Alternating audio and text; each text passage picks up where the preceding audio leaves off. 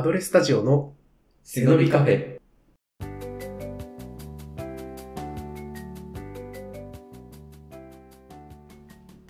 お茶です。おりんです。お茶です。キートです。アドレスタジオの背伸びカフェ。今回も張り切っていきましょ下りが欲しいよう。どうしたの君？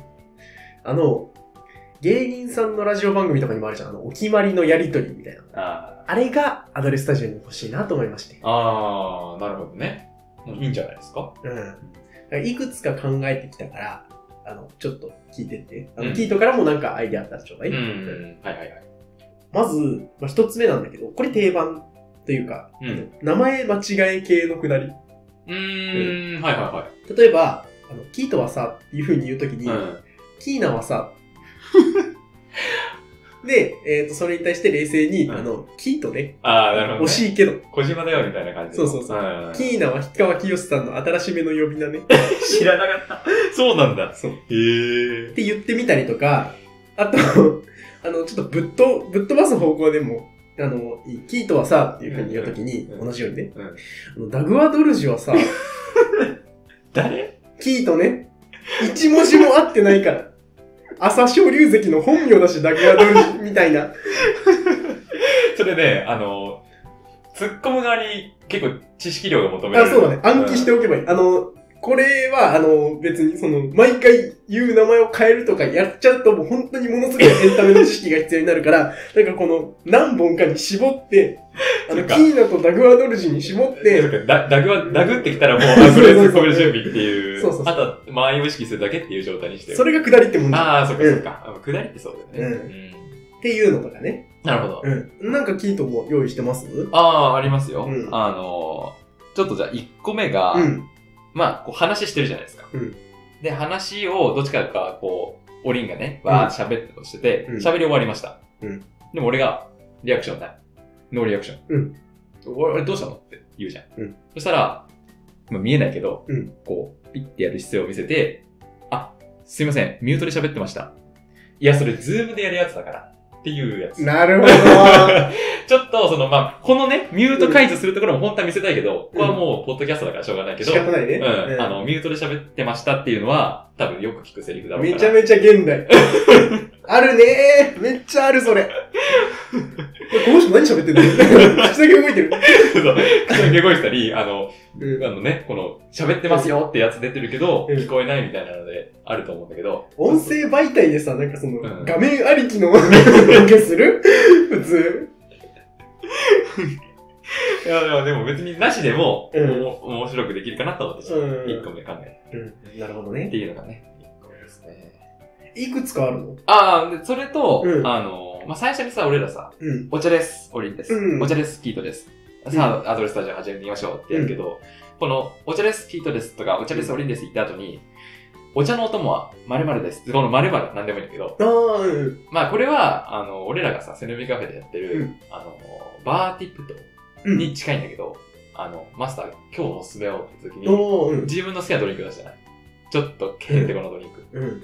で、それ、それのような感じでお茶のお供だから、まあなんかケーキとか、うんお菓子系のものなんだけど、うん本来はね、なんかちょっとそのなんか、富士山サイズのプリンですとか、うんなんかそういうちょちょっと、あの、ボケを言って、それは合わないんじゃない？みたいなるほどね。な。うん。っていうのを、あーまあパターン作る。冒頭からそのアドリブをやらなきゃいけないやつね。うん、まあまあ、もう前回俺アドリブわかんなくて発狂しちゃったぐらいアドリブ苦手だから、だからなあの、そこまでその何？最後のやつみたいな感じでアドリブ性なくても何パターンかで、さっきの、うんなんだっけ、ダドルグ、ダダグラス。ダグアドルジ。ダグアドルジうんみたいなのを作ってもいい。うん。なるほどね。うんはいはいはい。なるほど。かな。うん。確かに。まあ、もっと簡単なので言うと、うんまあ、さっきと同じアシュなんだけど、うんお茶です、キートです。の後に、擬音語？うん。を言う。お茶です、キートです。コトコトとか、のザクザクとか、プリプリとか。うんで、そこれも、ある程度その、まあ、あの、アドリブなんだけど、うんコトコトってきたら、煮込んでるね。うん。かわいいな。ザクザク、あ、千切りかな？みたいな。ほのぼのしてる。そうっていう。いやー、なんか、すぐに採用して。っていう、ちょっと、あの、ゆるい、ゆるい背伸びカフェですよっていう、ああ、確かにね。出せるゆるさ伝わるね、確かに。いや、うんっ。ていうメ感じ。いいですね。ですね。うん。そんな感じです。うんオリンからもう一個ちょっと提案したいんだけど、はい。あの、まあそのトークの間とかにカットインする感じで、ああ、はいはい。なんか、あの、ハリーポッターのタイトルうん。で、ハリーポッターと〇〇の〇〇あっていうのがあるじゃあで、〇〇の〇〇に当てはまるものがこうエピソードの中であった時に、うん。あのーカットインしていく。ああ、ね。あ、あったね、ハリーポッターと過払い金の返済。いや、ハリーポッターにそんな回ねえよ、つまんなそうなタイトルだな、みたいな、なんかそういうやりとりがね。ああ、なるほどね。ハリーポッターで。ハリー・ポッターでやる。なんでも、あの、アズガバンの囚人とかね、うん秘密の部屋みたいな感じの、うん。なんちゃらのなんちゃらって言ったらそうそうそうああ。〇〇の〇〇をこはいはいはいはい。う、もうこれ見よがし、ハリーポッターに、あの、していくっていう。ああ、くだりがね劇場版ポケットモンスターとしてはね。リあアルいいね。ガー対パルキア対ダークライみたいな。確かにかいいかも。まる、ね、なんか烈空の訪問者で起きうる。ん。まるまるの訪問者。ですね、みたいうな。ん。そういうやつだ。面白そうですね。う。うんん。それ、いいな。まあ、フリートークとかに、うんポロポロって挟んでいけたらいいなっていうね。そうだまあ、なんね。か、うん。企画会議、ダダ漏らしみたいなことやりましたけど、そうだね。今回のうん オープニングはそんな感じでしたね。はいうんそうだねいいくだりができましたねうん。本当にいいかはちょっとわからないけど。まあ、いいのよ、そういうとこはね。うんまあ、瞬時にね、そういうの答えられるようにしないとね。そうだね。ううんん。というわけで、あの、オープニングでくだりを考えてみました。アドレスタジオの背伸びカフェ。えーそれでは本日のメイン企画に参ります。題して、AI がオタクに勝てるわけねえだろうが いや、またまた、どうしたのよ、急に。今日やたらとぶっ込んでくるね。いや、もうね、今日はね、提言です。提言。世の中、わからないことは何でも AI に聞くようになってきてるじゃないですか。AI の主張が強すぎる。どうかと思います。どっかの芸人さんみたいな口ぶりだなまあ、確かにね。まあ AI が何でもね、答えてくれるからすごいよね、最近。あの、なんだっけ。チャット GPT とか。そうです。そのチャット GPT。我々が聞いたことにものすごい精度で回答してくれる素晴らしいツールですよ。しかしね、まだ人間も負けてないですからね。部分的には。うん。部分的にはね。自分がめっちゃ好きなものに関してであれば、AI よりも素晴らしい回答ができて当然です。なので今日は素人の素朴な疑問に対して AI とオタクどちらが素晴らしい回答ができるか白黒はっきりさせようじゃないかとそういう企画でございますう。ん。オッケーオッケー。まあでも、まずはその、チャット GPT っていうのがその、どんぐらいすごいものなのかっていうのを分かってもらうために、まあ一回、その一般的な質問で一回戦ってみましょうか。そうしましょう。アドレスタジオの背伸びカフェ。えー、さて、マッチワン、キート VSAI というところで、素朴な質問と、えー判定でどっちの回答の方が優秀かっていうのは、えーオリンがジャッジしますね。はい。はい。では、質問。まあ、キートさん、えー最近、最近というか、まあ、近いうちに、うん。えっと、まあ、ご結婚されるということで、はいそこ関連のね、対応を最近こういろいろしてきたと思うのよ。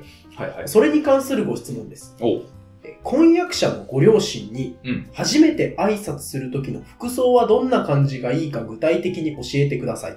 おというのが質問です。はい。なるほど。はい。えー、いいですか、答えて。はい。えっ、と、まあ、最初に、その、自分のね、婚約者の、えーご両親の家に挨拶に行く。えっ、と、今回結婚させていただきたいんですけれども、お許しを願いませんでしょうかっていう、まあ、多分今までの人生の中で一番、なんというか、かしこまって、本当に、あの、お願い事をするっていう機会なので、これはもちろん、スーツで。スーツ。スーツでいきますね。えー、スーツでもう、あの、ちゃんとネクタイも締めて、えー、そうね、ピチッとこう、うんアイロンもかけた状態で行く。まあ、これは、あの、まあ、そう、特に指定がなければ絶対こうです。ただ、もしそのご両親があんまりその堅苦しいのが苦手だとか、あの、まあ今初回訪問だったんで、まああの、あれなんだけど、2回目とか3回目に会って、もう結構仲良くなってる。とかそういう場合は、あの、まあちょっと、その、バシッてスーツっていうんじゃなくて、まあちょっと綺麗めの格好、ジャケットをシャツの上に羽織って、っていう感じで、まあ行けばいいんじゃないかなって思います。はい。ありがとうございます。実際にスーツで行った？あ、私はスーツで行きました。結構ね、かっちりとした、えー格好で行きましょうというご回答でしたが、はい。えー同じ質問を、それでは、チャット GPT に投げかけてみようと思います。はい。えー結婚者の、あ、婚約者のご両親に、えー初めて挨拶するときの服装はどんな感じがいいか具体的に教えてください。投げます。ポン。えー婚約者のご両親に初めて挨拶する、えー際の 服装にはいくつかの一般的なガイドラインがあります。以下に具体的なアドバイスをいくつかご紹介しますが、最終的な服装選択は、えーその場の状況や文化によっても異なる場合がありますので、参考程度にご活用ください。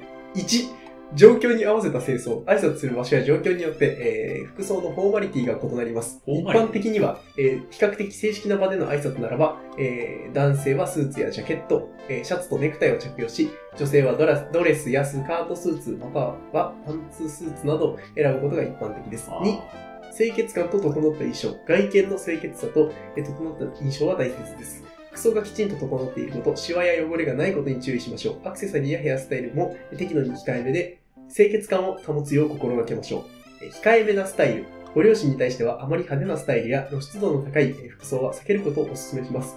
適度に保守的なスタイルを選び、身だしなみには気をつけましょう。色選び、落ち着いたトーンの服装を選ぶことが望ましいです。一般的にはブラックやネイビー、グレーなどのダークトーンが好まれます。明るい色や派手な柄物は場によっては避けるべきです。自分らしさを大切に、服装選びはあくまで一般的なガイドラインであり、あなた自身のスタイルや個性を大切にすることも重要です。おしゃれで自信のある服装を選ぶことで、えー自分自身を表現することもできます。以上のアドバイスは一般的なガイドラインですので、実際の状況や文化に応じて柔軟に対応することが大切です。最も重要なのは相手に敬意をえー示し、自分自身を自然体で表現すること。おー、お疲れ様でした。すげー。すごいね、これ。えー、いや、今パッと見てて、間違ってるとか、なんならそのなんか言葉の、なんか、うんあの、言い回しとかも別になんか特に変なところとか。なんだこれは。強いて言うなら、フォーマリティとかはちょっとなんか、うん。馴染みはないけど、うん。まあでもちょっとその女性、婚約者って言ってたから、うん。女性側の視点も俺は入れればよかったなって。ちょっとあの、キートも最近やっと思うけどって引っ張られて、俺自身の体験に言っちゃったっていう意味では、チャット GPT はこう、うん男性女性どっち側のやつも言ってるし、その5つの観点でうん。言っている。やっぱ基本スーツでしょ？じゃなくて、あのね、自分らしさも大切にとか、うん。あの、スーツの色とかも、あの暗めがいいですようん。ねとか、あの、露出は避けましょうとか、そういうところもなんか、いろんな観点を持って説明してるから入りやすいし、そうだね。そういうところはすごいな。しかも色であったりとか、まあ、派手にしすぎないようにとか、まあ、最後の最後で自分らしさを大切にで締めるところもいや、これね、何これ AI の言うことじゃないしなんか人間っぽいっていう感じの回答だったね、あ、確かにこれ5番目に自分らしさってところもちょっと怖いよね。すごいね。うん。なんかその、締めになってるじゃん。うん、こうはあるけど、うん、自分らしさ大事だよっていう。これ一瞬で出てきたぞ。え、ちょっとマジで怖い。いやーすごい、いやえーこれすごうんいな。回答出揃いましたのでえー、っとちょっと判定をしますえ頼ー、判定勝者はチャット GPT です わかってるよ。あのー、キートも確かにもちろん具体的に示してくれたし、あの、参考にもなるめちゃめちゃいい回答だったとは思うんだけど、あの、経験、一人の経験ともうガイドラインで出されちゃうと、ガイドラインって書いてあったもんね。うん。んガイドラインなんてあるんだって。ガイドラインなんて俺ネットでも見たことないよ。職業からあの診療ガイドラインとかあの治療のやつしか見たことなかったけど、それにもガイドラインなんてあるんだみたいな。すごいねね。ああ、もうびっくりですね、これは。俺ちょっと、俺ちょっと初めて見たんだけど、うんチャット GT。いや、ちょ、これ、恐ろしいね。戦いたくないよ、こいつ。あ、これ戦わせてるからな。いや、もう今すぐ戦うんだよ。はい、マッチ2に行きましょう。ははい。はいマッチ2は、オリン VS、い。チャット GPT。えー、うん質問いきます。はい。JR 新宿駅の南口改札を出てから、新宿高島屋に行くまでの道筋を教えてください。はい。えーっと、JR の、えーっと、新宿駅の南口を出られたということは、まず一番最初に目の前に飛び込んでくるのは甲州街道だと思うので、えーっと、なんだあれは、小田急が えーっと、まあ、歩道橋っぽくなっているところ、あるいは、えー横断歩道を渡って、うん。えー甲州街道の対岸に行ってください。はい。で、そうしますと、えっ、と、タイル張りになっている、あの、サザンテラスと呼ばれる、うんうん。あの、白い、スタバが、えー左手に見えたり、えー右手に、えーパン屋が見えたりとかする、うん。通りが見えますので、うん。そこを、えーずっとまっすぐ行っていただくと、えー新宿を発着する、えー電車の線路が、えー見えてくるので、えーそこにまた橋がかかって、えーいますので、左手側にある、えー橋を渡ってください。ですると、えー大きな建物が見えてきますので、えーその真ん中がえー新宿の、えー高島屋ですね。あの東急ハンズとかが入っている建物が、えー新宿の高島屋になります。はい。ありがとうございます。では、はい今の質問をチャット GPT に。はい。えー、じゃあチャット GPT に聞いていきたいと思います。はい。GO! JR 新宿駅の南口改札を出てから新宿高島屋に行くまでの道筋を教えます。1、JR 新宿駅の南口改札を出ます。まあ、ここまではね、うん言ってますね。2、改札を出たら右方向に進みます。3、階段やエスカレーターを使って地上に出ますほう。4、地上に出たら信号機のある横断歩道を渡ります。5、横断歩道を渡ったら直進します。6、しばらく直進すると右手に新宿高島屋が見えてきます。以上が JR 新宿駅の南口改札を出てから新宿高島屋に行くまでの基本的な道筋です。なお、建物の配置や道路の状況は変わる可能性があるため、現地の案内表示や地図を参考にするとより確実です。おー。ちょっと待って、でもさ、決定的にさ、え、これね、これ、うん。左側だよね。あの、新宿高島屋が直進した後に見えてくるの。思った。え、これ、あれだよね、あの交差点を言ってるよね、多分。あの、地上に出たら信号機なる横断歩道ってあの、え、そうだよね。バスタの前の。しかもさ、新宿駅の南口改札出てからさ、階段いとかエスやそうなんだよカレーター使ったりしないよね。しない。改札出たら右、改札出たら右方向に進みます？右方向ってミロードとか？地上に出ます地上なんだ。ちょっと待って、これはね、いろいろとぐちゃぐちゃしてるぞ。これはね、地上に出たら信号機なる。南口ってあれだよね、あのあ、そうそうそう、えっ、と、ー、ストリートミュージシャンとかがそうそうそうそう。あの、等等間隔いで、や、そうだよねス。トリートミュージシャンが、あれ？これは、なるほどね。これ右手に新宿。うん。え、やもしかしてなんだけどさ、うん。東南口のことを言ってるんじゃないか？タワーレコードとかがあるところから出たら、確かにこうなるよね。あー、あー、なるほど。あ、え、あ、エスカレーターを使って地上に出るって逆か。下がるのか？降りるってこと？ああ、確かにそうなっちゃうか。地上には出ないよな。あれ地上じゃないもんね。うん東南口。あ、あー、確かに。でもあれあっちの方あんまり正確にわかんないけど、4番以降が。うん信号機なる横断歩道。まあそうね、あそこのああ、でねも。信信号機。あれちょっとなんか、いろいろ、あれ道案内はもしかしてそこまで、あれか？苦手か？これはシリとかの方が上手かもしれない確かにな。はね。まあはい入力できるからね。い。まあ、というようなはいなるほどになりましたが。じゃあ、マッチ2の判定に行きます。はい。マッチ2。勝者は、オリンさんです。ありがとうございます。これはねうん。いや、まあね。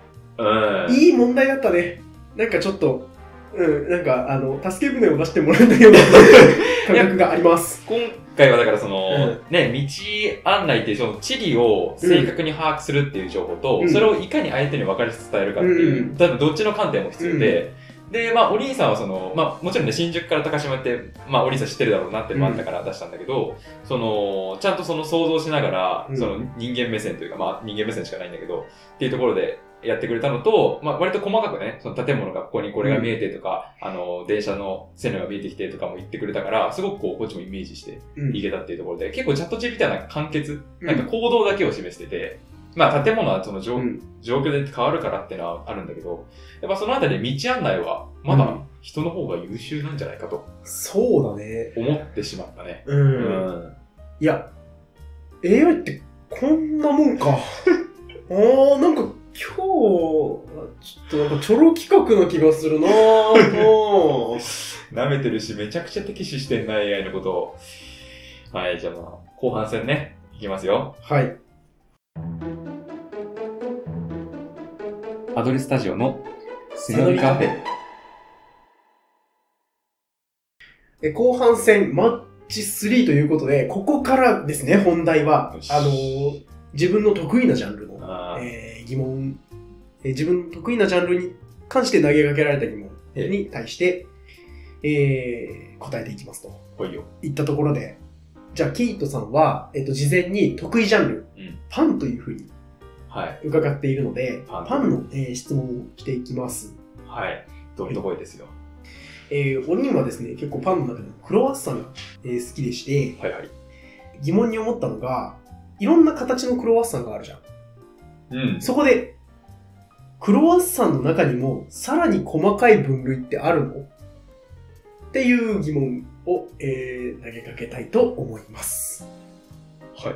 はい。え ちょっと焦ってるのに、とか。ー、えー、クロワッサンの中にも分類ですか？はい。えー、まあクロワッサンっていうのはね、うんあのー、もうそもそもフランスで 生まれた、はい。えー、パンで、まあ、皆さん知知っての見た目、あの、ぐるぐる、こうね、うん分かれてて、三日月みたいな形をしてるうんんですよね。うん。うん。まあ、あの、トルコの、あの、国旗うんになってる、あの、三日月のね、うん。まあ、あれをモチーフにしたって言われてて、うん。そうそうそう。まあちょっと、今回ね、話ちょっと脱線しちゃうんで、ちょっと由来はいいんですけど、はいまあそういうのがクロワッサンって言うんですけど、まああのーちょっとね、おりんの言ってる、いろんな、なんだっけ？いろんな、細かい細かい、分類ね。細かい分類。なんとかクロワッサンみたいなのがあるのかなっていう。ああ、でも、その、まあちょっと日本のパン屋さんしか俺は行ったことないから、うん。まあそれあくまでさ、日本でね、うん。あの、売られてるクロワッサンしか見てないんだけど、まあチョコクロとかね、あるじゃない？ああ、そうだね。ね、あの、中にチョコレートを板挟んだりとか、あと、なんかマーブルクロワッサンみたいうん。な。多分生地の段階で、その、なんか、ベリー系の練り込んでうん。一緒に巻いたとか、そういうクロワッサンだけど、いわゆるパンの種類の分類として、あのー分量とか製法うん。が異なるクロワッサンっていうのはないんじゃないかなと。思ってる。その、味のアレンジとかはあってもう、ん。うん、これはその分類として分けられるうん。っていうものはないと思います。はい。はい。わかりましたって。いうのが答えです。はい。じゃあ、チャット GPT にも同じ質問を投げかけていこうと思います。はい。はい。クロワッサンはさらに細かく分類することができます。一般にいくつかの、えー、以下にいくつかの一般なクロワッサンのバリエーションを紹介します。えー、プレーンクロワッサン、基本的なクロワッサンで、おや？バターと小麦粉の層をか、えー重ねて作られます。外側はサクサクとした食感で中はふんわりとした生地です。チョコレートクロワッサン。えプレーンクロワッサンにチョコレートを包んだものです。チョコレートが溶け出して中に広がり甘さと風味を与えます。えーアーモンドクロワッサン、パンオショコラ。えプレーンクロワッサンの中にアーモンドクリームを入れ焼き上げたものです。表面にはアーモンドスライスがトッピングされています。えハムチーズクロワッサン、プレーンクロワッサンの中にハムとチーズを挟んだものです。一般的にはハムとエメンタルチーズが使われます。えスイートクロワッサン、プレーンクロワッサンに様々なフルーツやジャム、クリームを詰めたものです。例えば、ストロベリークリームクロワッサンや、えアップルタルトクロワッサンなどがあります。これらは一部の一般的なクロワッサンのバリエーションですが、地域やパティスリーによって様々なクロワッサンが存在することもあります。その他にも、チーズやベーコン、野菜などを詰めた、サボリーなクロワッサンもあります。また、トッピングや、グレーズ、シナモン、スイールなどのバリエーションもあります。ということで、あー、なるほどね。まあ確かに、こう、いろいろ言ってはもらったけど、まあ、おりんの質問の意図としては、その、なんだろう、あの、クロワッサンって、その、両端が、両端がこう、くっつくようにえー成形されるものとか、離れるようにと、あだからあ、普通にこういう形の。あ、そうそうそう。まあなんか三日月の形になるのか、ほぼ円形に近い、なんかドーナツみたいな形になるのかみたいなクロワッサンも、あの、カールししていて、両端がこう、くっつきそうになってるようなクロワッサンとかも時々あったりするので、はなんかそれで名前の違いとかあるのかなっていうところを聞きたかったんですが、うん。あの、お二人とも味の方をご回答されたということで、うーん、なんか内容としてはドローだな。ちょ、ちょっとじゃあいいですか、うん。これさ、あのーはまあ、最初はいいいいのよ。うん。チョコクロまではまあうん。同じこと言ってるんだけど、うん。3番目のアーモンドクロワッサン、かっこパンオショコラってうん。違うものだと思うんだよね。で、俺はパンオショコラって言った時に、あ、確かに、パンオショコラは、まあ、クロワッサンの亜種というか、確かに。細かい分類かもって思ったの。うんクロワッサン生地じゃん。うん。クロワッサン生地の、で、で、割とその、名前が通じるうん。この店舗の独特のじゃなくて、通じるのってパンオショコラだなと思ったから、パンオショコラあげれば、なんか、チョコクロとかじゃなくて、うんあげればよかったなと思うけど、チャット GPT でアーモンドクロワッサンって書いてて、これ違う。そうだねこれ違うんだよ、多分。違うね。アーモンドスライストッピングなんてしてないし、うん。でハム、チーズクロワッサン、これも、そのなんか、うん。アレンジの一つなんだよな。で、スイートクロワッサンに至っては、もはや文国スイートクロワッサンっていう名前がなんか、あたかもあるようなことしてるけど。全部アレンジなんだよね。アレンジなんだよ、うんただの。うん。そう、分類が聞きたかったのに、アレンジを答えられてしまったと、そうだね。えー、言ったところですね。うん。うん。まあまあ、最後のサうんサボリーとかもちょっとよくわかんないし。そうだねじゃあ、ちょっと判定に行きますか。はい。えー、マッチ3、判定は、僅差で、キートの勝利です。うわ、はいあそうなんだ。ピンスで俺の勝ち。はい、勝ちです。えーこれはというとですね、あのーまあ、結果として、うーん、まあ、ないんじゃない？みたいな感じでしたね。あの、どっちも？う、ん回答としては。うんあのーその派生はあるけど、クロワッサンの中に分類はないという結論は多分2つとも変わらないと思うんですが、うんえっ、と、唯一というか、あの、大きなけ違いとして、決定的事項として、チャット GPT の回答の中には、まあ、一部、事実とは異なるものがあったとうん。いうところで、えーここは、えーうん、どちらも同じではあるんだけど、その、まあ、嘘がなかったキートの方が、僅差で勝利とうん。、すごいなりましたマイナスな評価だ。すごい減点評減点法じゃん。はい。うん、なるほど、ね。というジャッジですねまあまあ嘘は言いますんで。はい。新章ではありますが、あの、うん勝ちです。まあまあまあ、よしとしましょう。はい。はい。では、ラストマッチ。ラストマッチですね。マッチ4。マッチ4ラストは、オリン VSAI ということで、はい質問は私、キートが投げさせていただきます。はい。まあ、オリンさんは、はいあの、まあ、1年ぐらい前から時計オタクとして、はい。うん、いろんな腕時計の知識をたくさんつけられてると思いますので、それに関連する質問をお願いします。はい。えっ、と、まあ、お兄さんも私も社会人で、まあ、6月にはおそらく夏のボーナスが入ったんじゃないかなうんとはい。いうことで、はい20代のサラリーマンのはい夏のボーナスで買える範囲の腕時計のおすすめ、はい。お願いします。これはいくつとか大丈夫ですか？あ でもチャット GPT も多分、複数ですよね。そう、複数出してくるから、じゃあ、オリンとしても、えっ、と、じゃあ、2本、えーいきます。頭の中でピッピってやった、はい。えー上で。で、20代っていうことで、ボーナスももらえるとはいえ、まあ、まとまった額もらえるとはいえ、そこまで、うん百万とか、うんあの、まあ、50万もさすがに超えてくると、うんハードだと思うんですよ。うんうんただ、まあ、時計オタクとしては、あの、腕時計の良さを知ってもらいたい。うん腕時計の、えちゃんとしてるところっていうのをしっかりと押さえていただきたいということで、うん。このちゃんとしてるのがわかる質も高い。えー値段も、まあ、そうだね、ラジでも30万ぐらいに抑えられるようにしたいなということで、うんえっ、と、1本目、えーモーリス・ラクロワという、えーブランドのアイコンという、えー時計を、えーおすすめしたいと思います。こちらはですね、えー夏から、えー使っていただくにはもうベストな、紺の文字盤と、あの、すっきりしたデザインがとってもかっこよくて、あの、もうブレスレットも付け心地がね、すごく良くて、あの、革とかじゃないので、夏もこうつけても、あの、すぐダメになったりとかしない。ステンレスなのでね。いいね。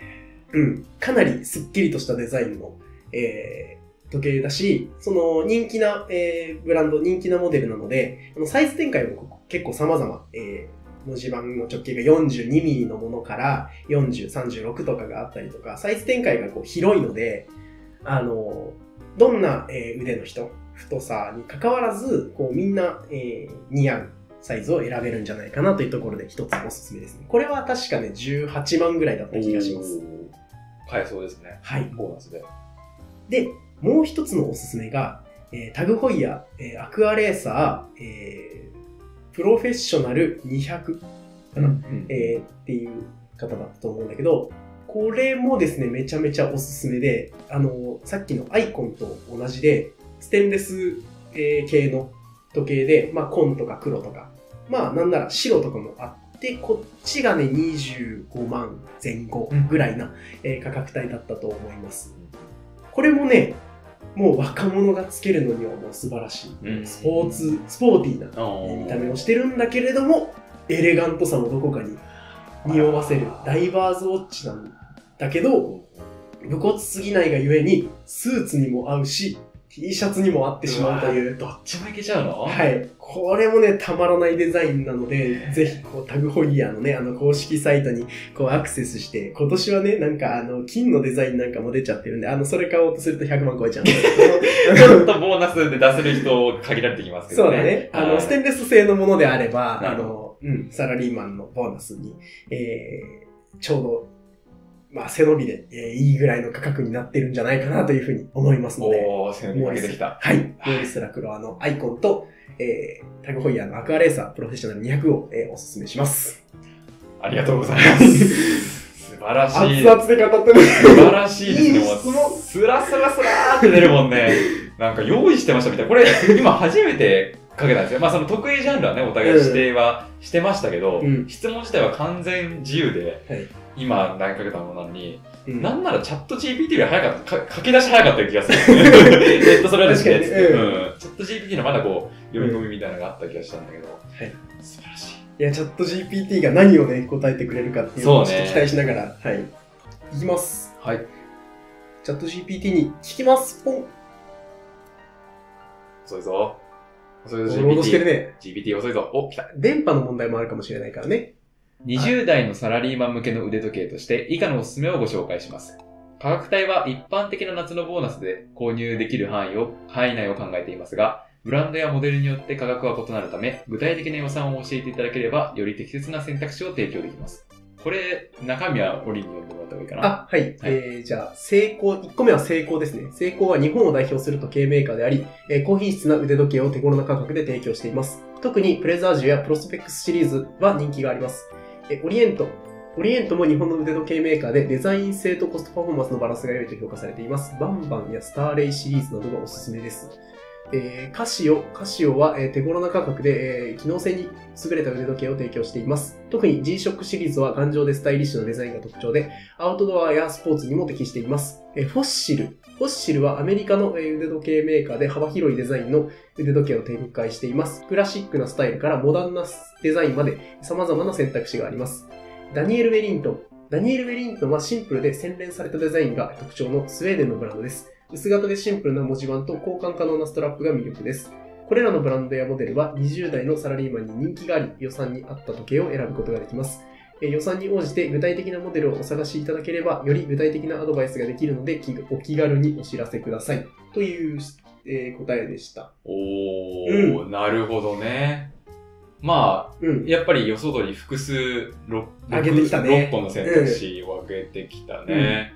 で、どっちかというとメーカーのおすすめだったね。ああ、そのはいはいはい。このメーカーの時計がおすすめですよとか、確かに。まあ、うんうんそのなんちゃらシリーズ人気ですよとか、うん。そういうのもあるけど、オリンは結構その、あ、ななんちゃら、型。なんちゃらなんちゃらって型番があって、どその、自分のおすすめの型番というか、その製品の特徴、あの、ベルトが、あの、青くて、ね。文字盤が青くてとか、うん。夏にもぴったりのっていうところうん。で、だったね。で、あと、オリンはその、使うとこ、使い時とか、うんその T シャツとかにも合うし、スーツにも合うしっていうところとか、うん。あの、まあ、ボーナスのっていうところでも言ってたからかもしれないけど、うん夏にもぴったりなっていう、うんこれからの季節感も意識したおすすめ。うんまあ、何よりもその、なんだろうな、いい具合に主観が入ってるというか、ああの、そうこれはこういうところが洗練されててっていうところが。なんかこう、気持ちにはダイレクトにくる。まあ実際に、その、冬のボーナスで時計を買っているので、私は。何を隠そう。そうですね。うん。だからその時の観点が結構大いに混ざったかなっていう感じはするよ。ああ、なるほどね。まあ、まあ、もちろん自分の体験がうんベースになるだろうから。えっとね、あの、一つ、この補足、うん。チャット GPT のか回答に対して補足を入れるとすれば、はいはいはいもう。セイコーオリエント、カシオ、フォッシル、ダニエル・ウェリントン、どれも多分ね、えーっと、5万円以下で、うんうんえーっと、買える。範囲内の、えー時計だと思うので、うん。これって、うーん、まあ20代の夏のボーナスっていうのをどのくらいの価格帯っていうふうにチャット GPT が判断してるのかわからないんだけれども、うんえーっと、オリンの回答の、えーものよりもだいぶ、えー価格帯は低い。そうだね。うん。うん。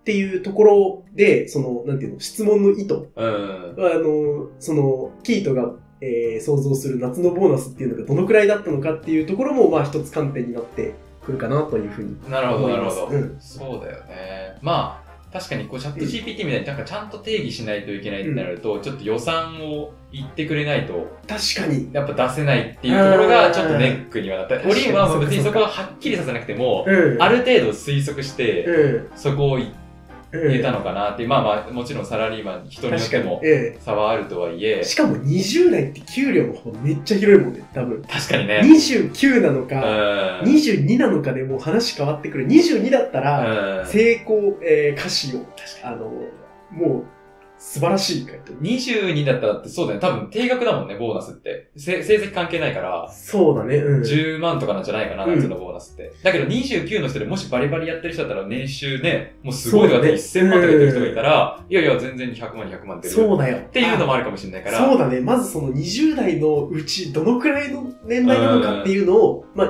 と自分自身が25だから25週間で話しちゃったけど、うん。29だったらもっと価格帯の高いところになってくるかもしれああ、まあない。まあね。確かにね。まあ、ボーナス別に丸々使ってではないから、うんまあでもある程度のね、ボーナスで買うってなったら、例えば100万ボーナスもらってる人がいたら、うんまあ5万円っていうと、なんかボーナスで買うっていうにしてはあれだし、そうだね。でもね、22歳の10万のボーナスがして5万って言ったら相当な買い物だうろうから、ん。そこはまあ確かに、まあでも定義してないからこそのね、うんまあ幅は出たのかなっていいうや感じですね。っていうところでしたねはいー。はい。まあ、特にね、大きく事実と異なるなっていうところはなかった。オリエント、ちょっと知識が足りず、えーバンバンスターレイがオリエントのモデルなのかっていうところはちょっと判断できないんだけれども、はいはいはい。それ以外は特に問題は。ないっていうふうに感じたね。ね。はい。っていう感じでした。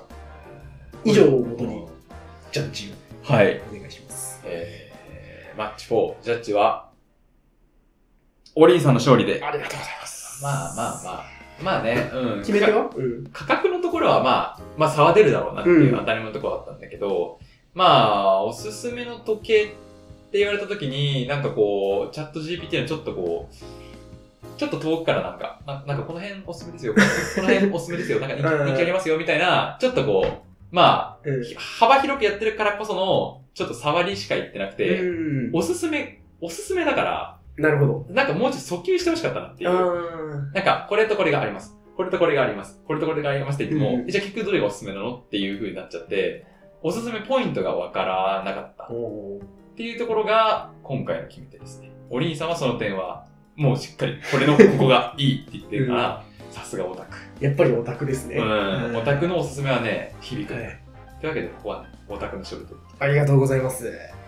というわけでですね、えーオタクと AI の勝負は、えオタクの2連勝の結果に終わりましたと。おー。なんなら普通の質問もね、えーいちいちドローだったので。そうだね。うんちょっと、うん、確かに。結構前線したというか、思ったよりも、そうね、ううんんやりきった感は、かなり、ううんん、なんかまだまだ捨てたもんじゃないですか。いやうん人間の。捨てたもんじゃないです。まあもちろんね、AI の回答も、んえー結構緻密にね、いや、いやそうもうね。一瞬で、もうインターネットとかの情報がデータベースになってると思うんだけど、うんそこからパーって導き出したとは思えないぐらい精度の高い、えーものでしたね。いや、もう何よりほんと文章に何にも、まあちょっと、クロワッサンのところとかね、うんあの、アーモンドってなってるところあったけども、基本的に読めるし、そうそうそう。あの、辻褄は合ってることが多かったから、うんやっぱそこがもうすでにびっくりって感じだね。やるじゃねえか AI。いい勝負だったぜ。いや、なんか、絆芽生えちゃってるじゃん。まあいいか。というわけで、今回の企画は、AI がオタクに勝てるわけねえだろうがでした。アドレスタジオの背伸びカフェ。アドレスタジオの背伸びカフェエンディングです。いやー、いやうん、もうなんか、あの、アドレスタジオ内の話にはなるんだけど、これ今回のね、えー収録えっ、と、7月の収録まとめて撮ってるのうで、ん。あの、5本撮りだったんですよ。本撮りでしたうんね。えー、5本目のやつじゃないね、今回ね そうだね。めちゃめちゃフル回転させて、うぐわーって、ん。もう、うん。あの、煙上がってます。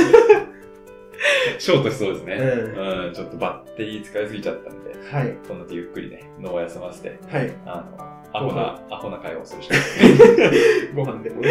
ご飯でもってね行ってね、アホな会話しましょう。しましょう。皆さんからの感想もお待ちしております。